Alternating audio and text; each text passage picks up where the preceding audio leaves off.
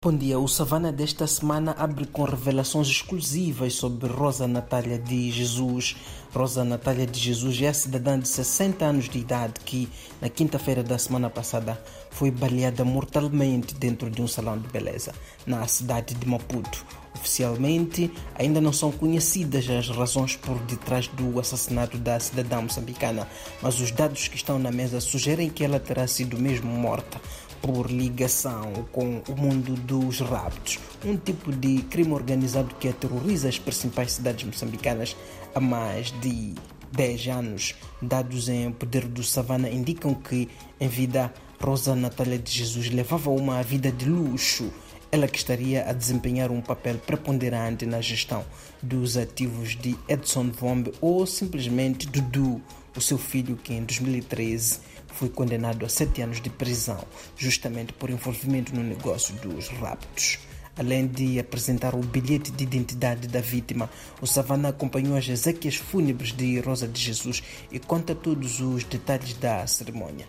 Uma cerimônia que não passou despercebida na cidade e província de Maputo. O Savana desta semana também faz o balanço dos quatro anos de Ossuf Momad na presidência da Renamo, maior partido da oposição em Moçambique, e do terceiro ano do segundo mandato de Filipe Nunes como presidente da República. São quatro e três anos sem muitos motivos para festejar, e não é para menos. Quatro anos depois, os moçambicanos ainda estão por ver ideias de Ossuf Momad sobre que visão tem para Moçambique, que alternativa séria de governação tem para o país. Enquanto isso, em três anos, Nunes também não conseguiu trazer respostas aos anseios dos moçambicanos neste segundo mandato.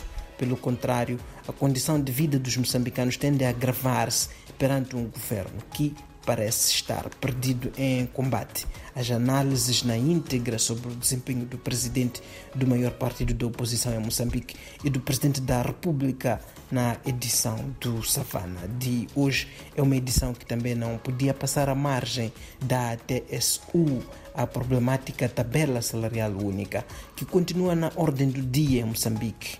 Esta semana, o governo anunciou novos quantitativos salariais, mas uma vez mais, estão longe de encerrar um problema que se arrasta desde o ano passado.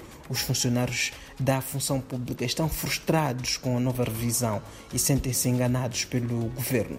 Os novos quantitativos, os enquadramentos e as leituras sobre os novos desenvolvimentos à volta da TSU também estão no Savana desta semana. O amigo 20 não quererá perder os detalhes destes e demais assuntos da edição de hoje, que já está nas bancas. Eu sou Armando Nhantumba, a partir da redação do Jornal Savana, em Maputo.